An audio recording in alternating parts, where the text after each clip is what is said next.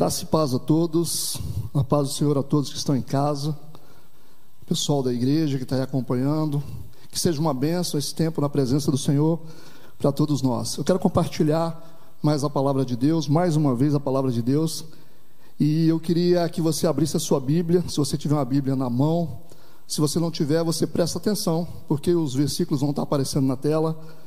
Segundo Crônicas, capítulo 20, verso 12. O tema que nós vamos compartilhar hoje é como vencer o medo e alcançar a vitória. Como vencer o medo e alcançar a vitória. Assim diz o texto: Ah, nosso Deus, porventura não o julgarás, porque em nós não há força perante esta grande multidão que vem contra nós. E não sabemos o que faremos, porém os nossos olhos estão postos em ti. Amém. Curva a tua cabeça onde você está, feche seus olhos. Vamos fazer uma oração ao Senhor para que o Espírito de Deus possa iluminar a nossa mente, para que possamos entender a palavra de Deus nessa noite. Pai Santo e querido, nós te louvamos, te bendizemos, agradecemos por estarmos aqui, agradecemos pela vida de cada um que está conectado online, pela internet, aqueles que estão em casa, que todos possam ser abençoados pelo Senhor a tua palavra é a tua verdade, que fale mais uma vez aos nossos corações. Nós colocamos tudo nas tuas mãos, em nome de Jesus. Amém e amém. Irmãos, como vencer o medo e alcançar a vitória? Esse versículo fala sobre o rei Josafá, que era o rei de Judá, e os versículos anteriores vão nos mostrar que os amonitas e os moabitas se levantaram contra ele ele está vivendo um momento difícil. Muitas vezes nós passamos momentos difíceis na nossa vida e nós não sabemos o que fazer. Você pode observar que o texto diz assim: Nós não temos força perante esta grande multidão. Quantas vezes nós nos sentimos debilitados, impotentes diante dos problemas que aparecem na nossa vida? E eles dizem assim: Nós não sabemos o que fazer, nós não sabemos o que faremos, porém os nossos olhos estão postos em Ti. Lendo esse texto, nós vamos dar uma mapeada nele todo, nós vamos começar lá do versículo 1. Nós vamos observar que existe aqui algo tremendo da parte de Deus para nos ajudar a vencer o medo diante de uma circunstância difícil e como obter vitória. Eu quero que você preste atenção em cada detalhe desses textos. Eu quero que você fique bem atento porque tem a ver com o seu problema, tem a ver com a sua vida, tem a ver com a fase difícil que talvez você esteja vivendo. O texto está dizendo que o povo de Israel estava numa fase complicada. Presta atenção. O medo da nação sob três pilares. Isso tem muito a ver com a gente. Primeiro, pelo sentimento de demora da ação de Deus.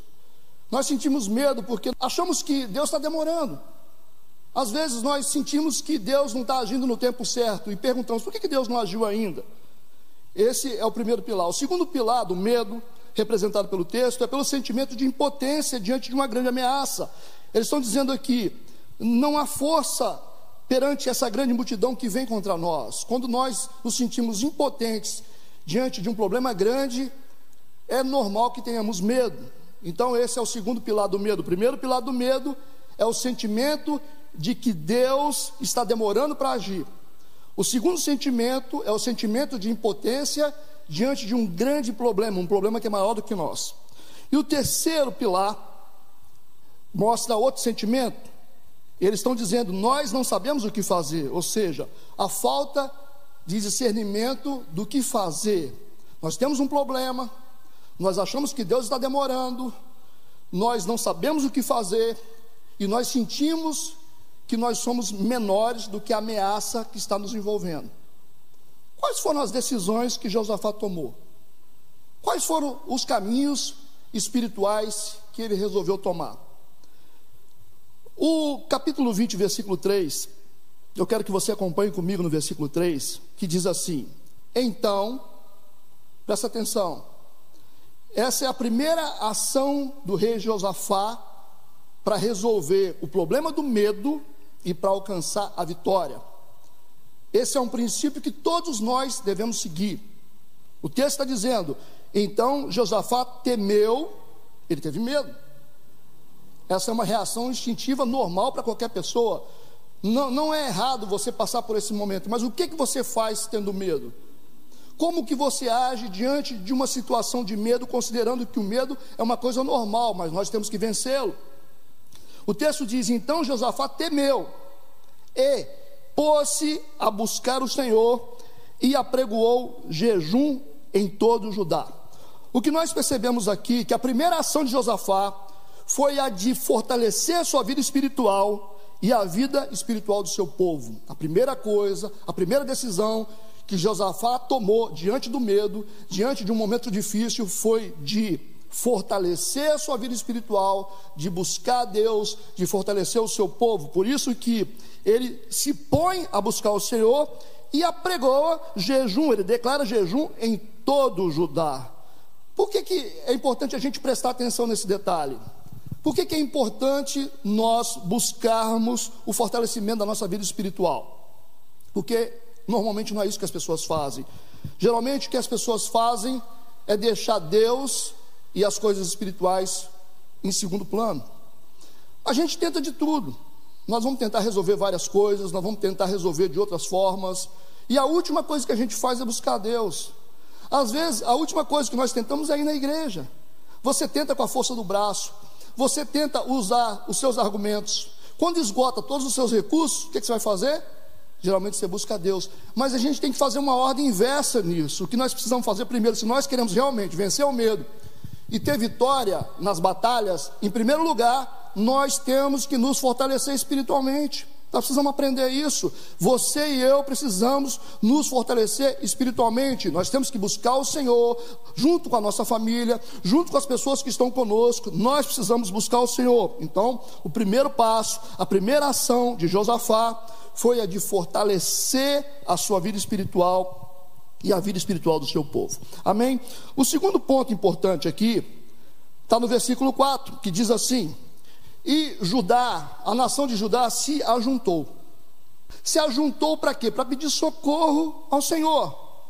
Também de todas as cidades de Judá vieram para buscar o Senhor. Presta atenção, todas as pessoas se uniram. Todas as pessoas se alinharam em unidade. Esse é o segundo princípio importante em tempo de medo, em tempo de batalha. Se alinhar em unidade. Muitas vezes, quando nós estamos enfrentando um problema dentro de casa, com a nossa família, às vezes tem um que pensa de um jeito, um pensa de outro jeito, um puxa de um lado, outro puxa para o outro. É muito difícil você resolver problemas quando as cabeças não estão funcionando do mesmo jeito. Às vezes o seu objetivo é um e o da sua esposa é outro objetivo. E o mais importante em tempo de luta, em tempo de batalha, em tempo de medo, é a gente se unir. Nós precisamos nos alinhar em unidade. É preciso vencer as diferenças em prol de um mesmo propósito. Se temos um propósito, vamos nos unir. Se a gente quer chegar a algum lugar, Vamos começar a todo mundo a pensar da mesma forma, vamos agir da mesma forma, vamos buscar os mesmos objetivos. Uma casa dividida, ela não subsiste.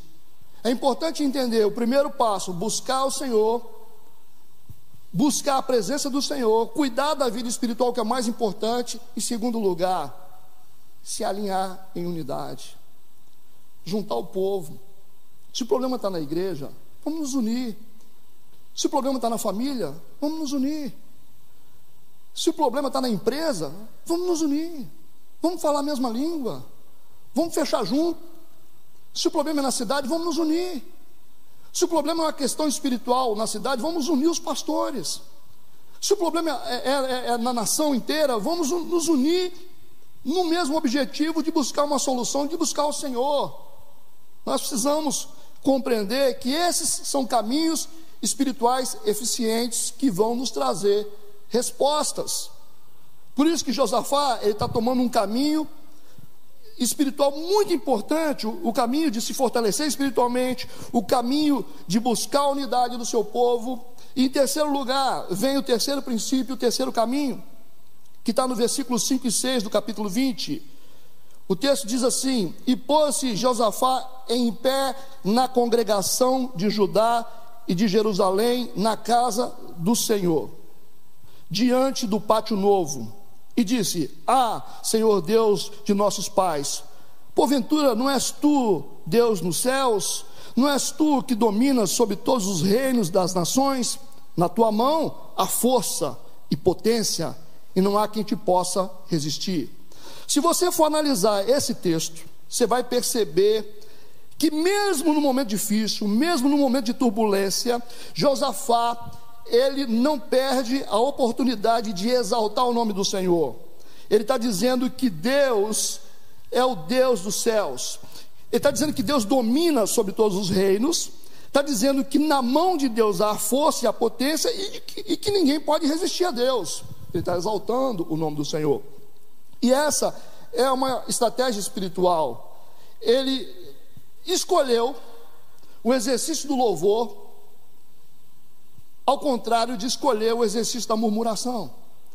Nas fases difíceis, é bem comum as pessoas reclamarem, as pessoas murmurarem, mas Josafá está escolhendo louvar e exaltar o nome do Senhor. É muito importante, é uma ação extremamente estratégica quando, no meio da tribulação, nós escolhemos adorar, nós escolhemos glorificar o nome do Senhor, ao contrário de ficar murmurando e reclamando. A murmuração, ela não resolve o problema de ninguém. A murmuração, ela só piora as coisas. Reclamar não resolve nada. Ou seja, é um efeito contrário. E a gente precisa prestar atenção nisso. Eu quero te dar mais um versículo para que você possa entender esse princípio. O Salmo 149, no versículo 5 e 6, nós vamos entender um pouco melhor como funciona, no meio da guerra, a estratégia de adorar a Deus, de glorificar a Deus. Vamos prestar atenção no versículo. Salmo 149, versículos 5 e 6, diz assim: Exultem os santos na glória, alegrem-se nas suas camas, estejam na sua garganta os altos louvores de Deus e a espada de dois fios nas suas mãos. Presta atenção, estejam na sua garganta os altos louvores de Deus e a espada de dois fios nas suas mãos. Nós estamos vendo duas coisas juntas aqui. Nós estamos, nós estamos vendo um povo que está louvando a Deus e ao mesmo tempo está com espada de dois fios nas mãos. Ou seja, quando nós glorificamos a Deus no meio da tribulação, quando nós louvamos a Deus no meio da tribulação, isso nos habilita para a guerra. Por isso que o texto traz louvor e espada de dois fios nas mãos, para que você possa entender que o louvor é uma arma de guerra. A adoração é uma arma de guerra. Não abra mão da adoração, não abra mão dos louvores, não reclame, não murmure, você não vai resolver nada com isso. Se você quer uma solução para o seu problema, entenda. Se propõe a adorar a Deus, se propõe a buscar a face de Deus, glorifique a Deus. Não porque Deus está querendo louvor no momento difícil, não é isso, não se trata disso. O que a gente precisa entender é que a adoração e o louvor é uma arma de guerra. E Josafá está usando essa arma de guerra. Porque o texto do Salmo 149 mostra bem claro isso também. Estejam na sua garganta os altos louvores de Deus e a espada de dois fios nas suas mãos. Eu quero ler também o livro do profeta Jeremias, no capítulo 30, verso 19, para que você fortaleça melhor esse entendimento. Que diz assim: E sairá deles o louvor e a voz de júbilo, e multiplicá-lo-ei e não serão diminuídos, e glorificá-los-ei e não serão reduzidos. Preste atenção nisso. Sairá deles, sairá deles o louvor e a voz de júbilo. E o que, que vai acontecer? Multiplicá-lo-eis. Multiplicá-lo-eis. E não serão diminuídos. E glorificá-lo-eis. E não serão reduzidos. Esse texto de Jeremias nos mostra mais uma vez o poder do louvor, o poder da adoração. Não abra mão da sua adoração quando você estiver vivendo um momento difícil. Você não deve abrir a mão da adoração em momento nenhum da sua vida. Mas preste atenção, principalmente nos momentos mais difíceis da sua vida. A adoração e o louvor é uma arma de guerra. A adoração e o louvor é uma arma de guerra. Paulo e Silas não abriram mão da adoração e do louvor. Por isso que eles foram libertos da prisão. Eles sabiam disso. Eles entendiam o princípio. Então Satanás ele quer roubar a sua adoração. Satanás quer, quer roubar o seu louvor, quer roubar o seu culto. Não deixa Satanás roubar o seu culto. Porque quando ele rouba a sua adoração, ele vai conseguir destruir você. Compreende o que eu estou dizendo? Vamos para o quinto princípio espiritual, nos momentos de medo e nos momentos que nós estamos buscando vitória. Ainda em 2 Crônicas, no capítulo 20, no versículo 12, ele diz: Ah, nosso Deus, porventura não os julgarás? Porque em nós não há força perante esta grande multidão que vem contra nós. E não sabemos o que faremos, porém, os nossos olhos estão postos em ti. O que Josafá está fazendo aqui é simplesmente escolher um foco. Se você tem um problema, você tem que decidir o que você vai fazer: se você vai focar no problema ou se você vai focar na solução.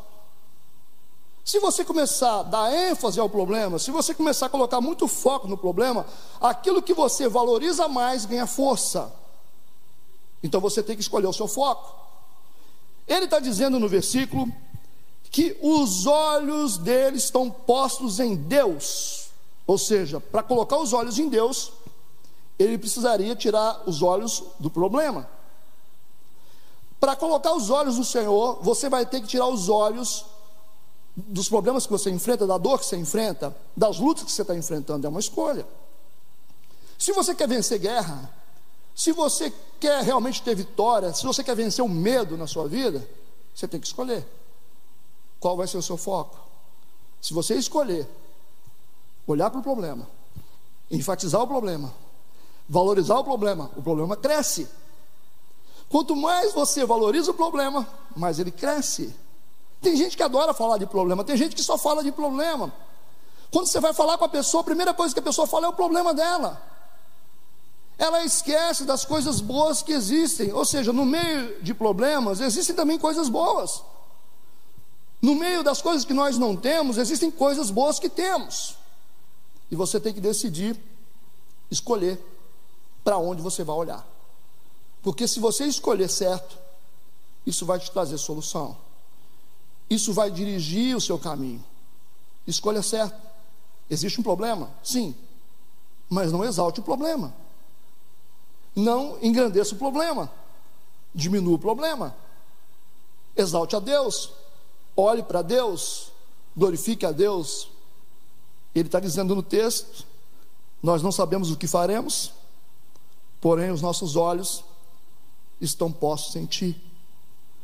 Essa é uma decisão muito importante na vida de uma pessoa que realmente quer vencer.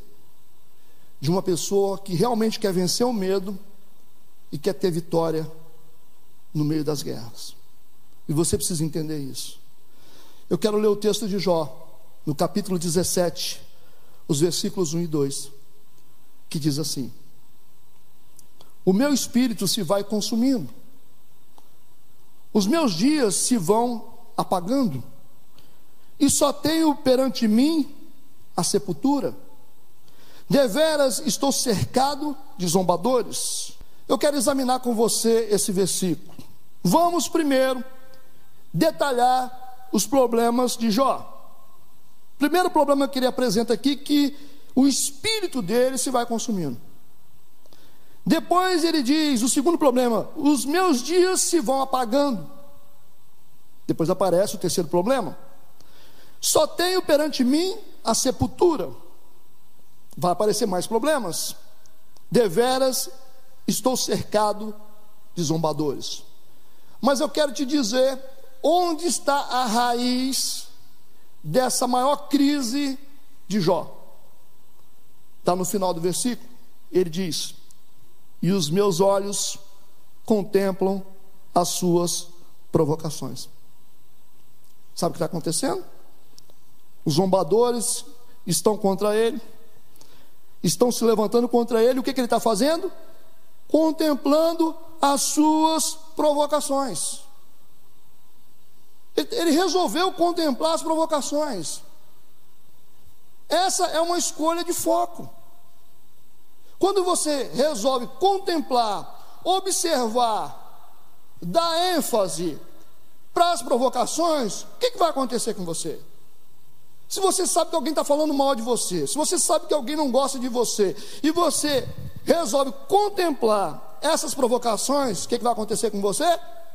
O seu espírito vai ser consumido, os seus dias vão se apagando, você terá perante ti a sepultura, e você estará cercado de zombadores, porque você fez uma escolha errada. Escolha certo. Escolha o foco certo que você precisa ter. No meio da guerra, no meio da tribulação, numa situação de medo, o foco é determinante para a nossa vida. Amém? Esse texto nos mostra uma figura muito importante esse ato de estar de pé perante o Senhor. Isso representa posição diante de Deus. E olha que muitos de nós precisamos tomar uma posição diante de Deus. Nós precisamos tomar uma posição diante de Deus. E se realmente nós queremos vencer batalhas, nós queremos vencer batalhas, porque as batalhas, elas, elas são justificadas também pelo nosso posicionamento diante de Deus. Existem muitas guerras que a gente enfrenta, porque a nossa posição muitas vezes é errada diante de Deus. Eu conheço muita gente que está enfrentando muita luta, por vários motivos, mas tem muita gente que está enfrentando luta, porque tem uma posição errada diante de Deus, ainda não se posicionou. Eu, eu acho que o mundo inteiro precisa se posicionar. Nós precisamos de uma nova posição diante de Deus. As igrejas precisam se posicionar melhor. Os pastores precisam se posicionar melhor.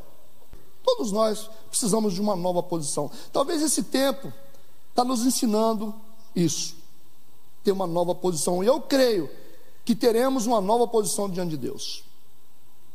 Ele diz no texto que todo o Judá, todo o Judá, estava em pé perante o Senhor.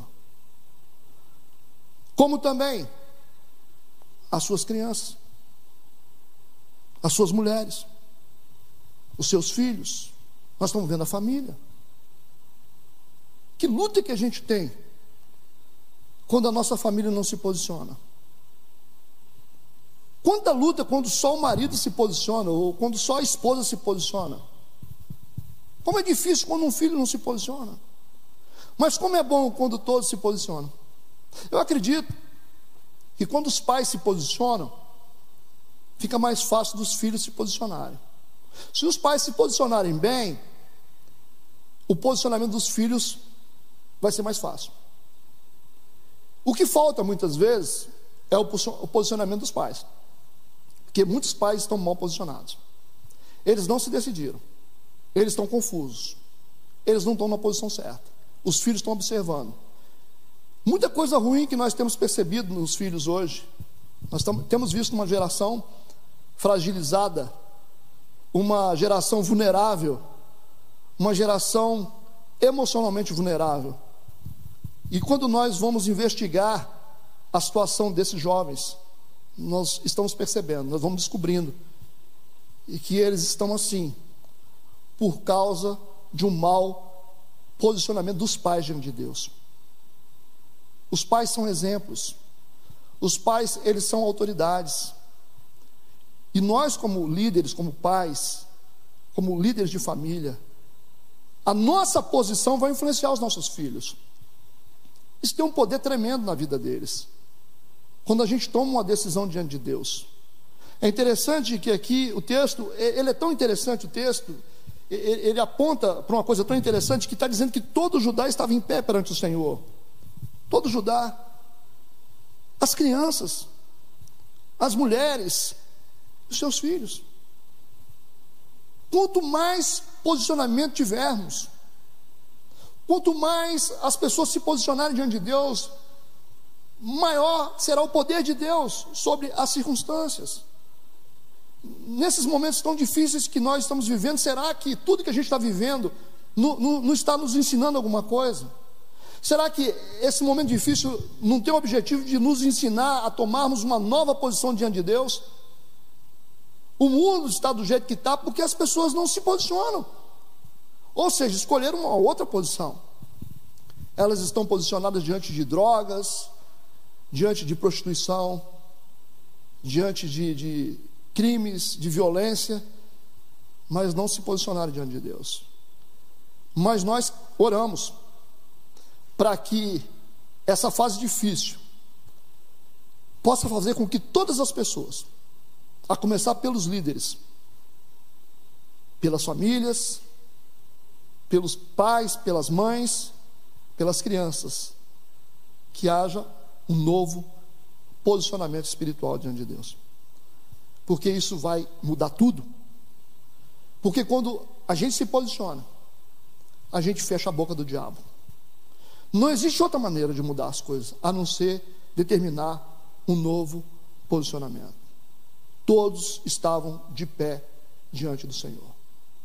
Essa é uma lição para nós. Essa é uma lição muito séria para cada um de nós. Cada um de nós que estamos assistindo isso aqui. Pensa nos problemas que você tem enfrentado. Pensa nas lutas que você tem enfrentado.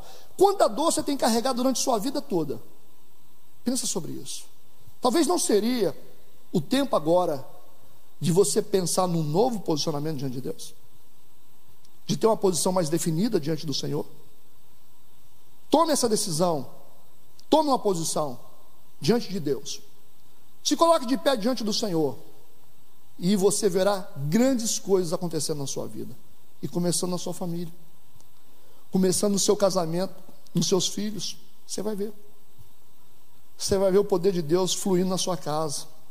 Quando você tomar uma posição. Amém? Agora eu quero te dizer: o que, que acontece depois disso?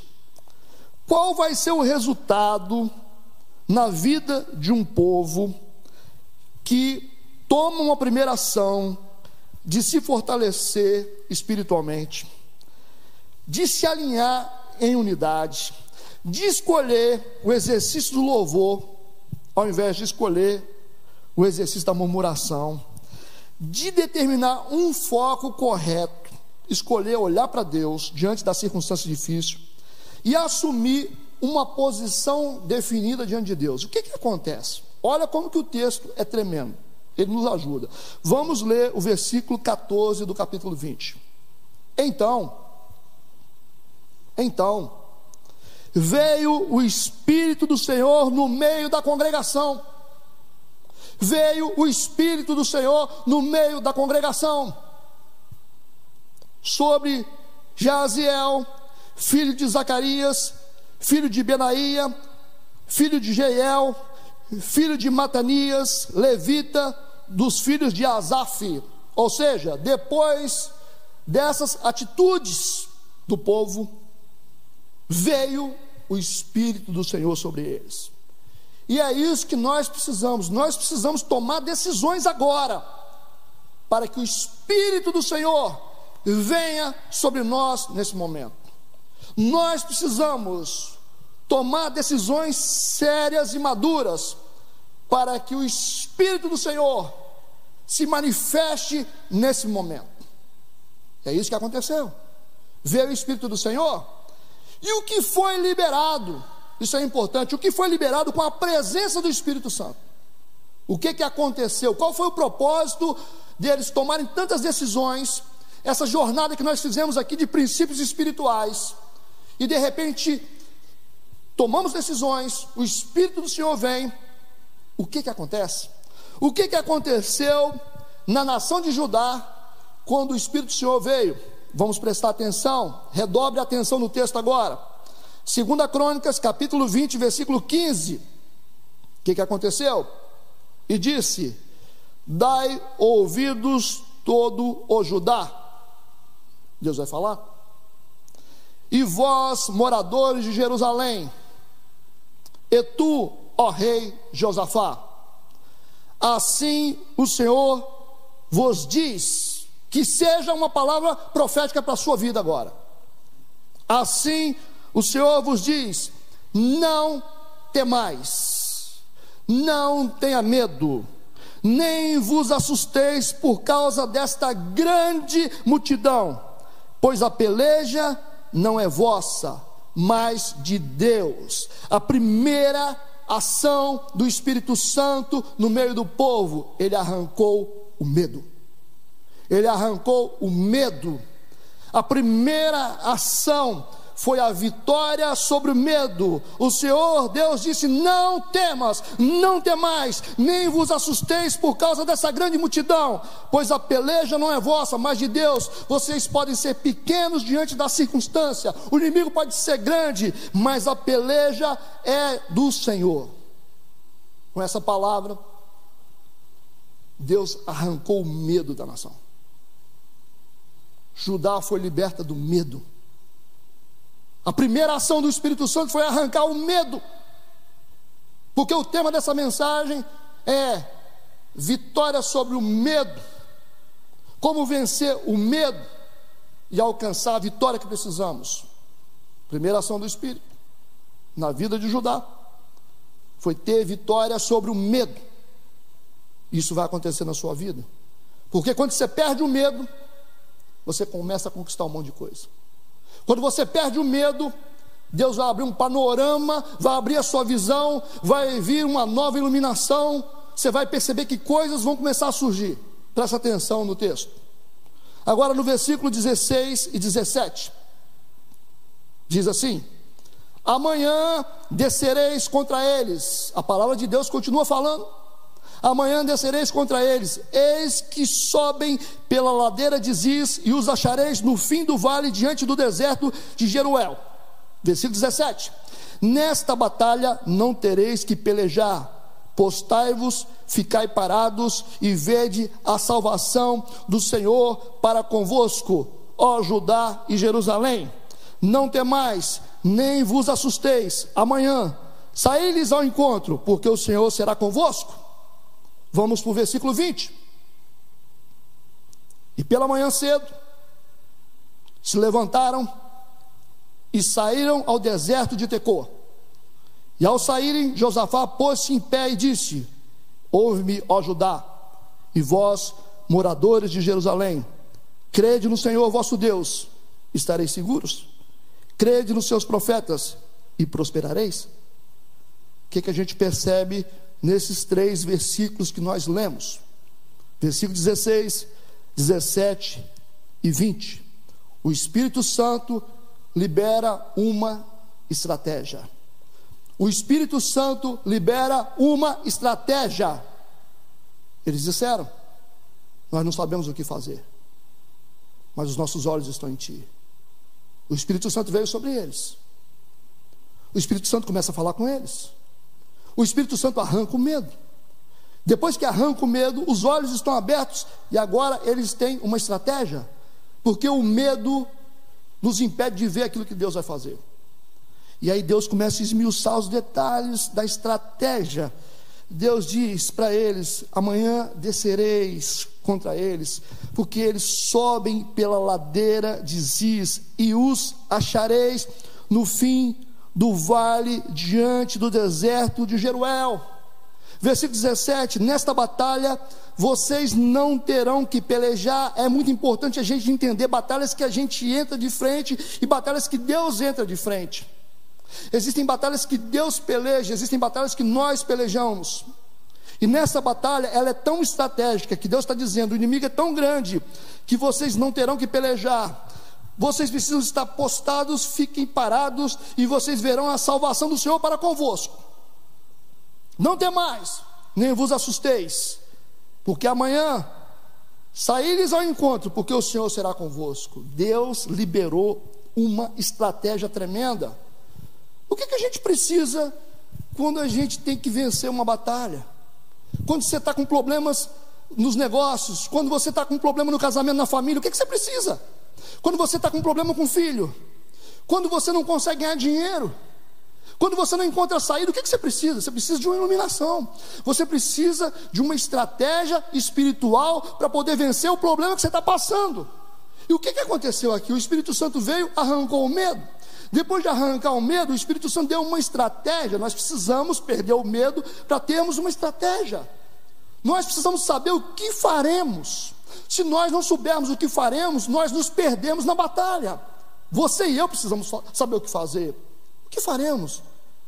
Em algumas situações que são, que são tão escuras para nós, em, em, algumas situações que são tão confusas para nós, o que, que faremos?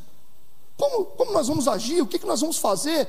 Onde nós vamos investir isso? O que, que nós compramos? O que, que nós vendemos? O que faremos? Essa é a pergunta que a maioria das pessoas estão fazendo hoje. O que faremos? E tá, é uma confusão, porque na verdade ninguém sabe o que fazer, porque existe um manto de escuridão, porque nós não priorizamos a Deus, por isso não vê a iluminação, e a nação está revestida pelo medo, pelo medo. Enquanto houver medo, você não, não consegue achar saídas. Enquanto houver medo, por isso que na Bíblia Deus sempre fala: não temas, porque quando você se afasta do medo, quando o medo não está na sua vida, você consegue perceber a mão de Deus trabalhando em seu favor. É muito importante você perceber isso no meio da guerra. Se você quer ser um vencedor, se você quer vencer batalhas na sua vida, aprenda isso. Você precisa perder o medo. Você precisa buscar o Espírito Santo. Ele vai arrancar o seu medo. Depois que ele arrancar o seu medo, ele vai te dar a estratégia. Ele vai te mostrar a porta de saída, ele vai te mostrar a solução. Número um, vitória sobre o medo. Número dois, uma estratégia inteligente. Número três, eu finalizo com isso. Eu finalizo com esse último princípio, que está no versículo 22, ainda de 2 Crônicas, capítulo 20, que diz assim: Quando começaram a cantar e a dar louvores, eu quero enfatizar isso aqui. Quando começaram a cantar e a dar louvores, a dar louvores, o Senhor pôs emboscada contra os filhos de Amon e de Moabe.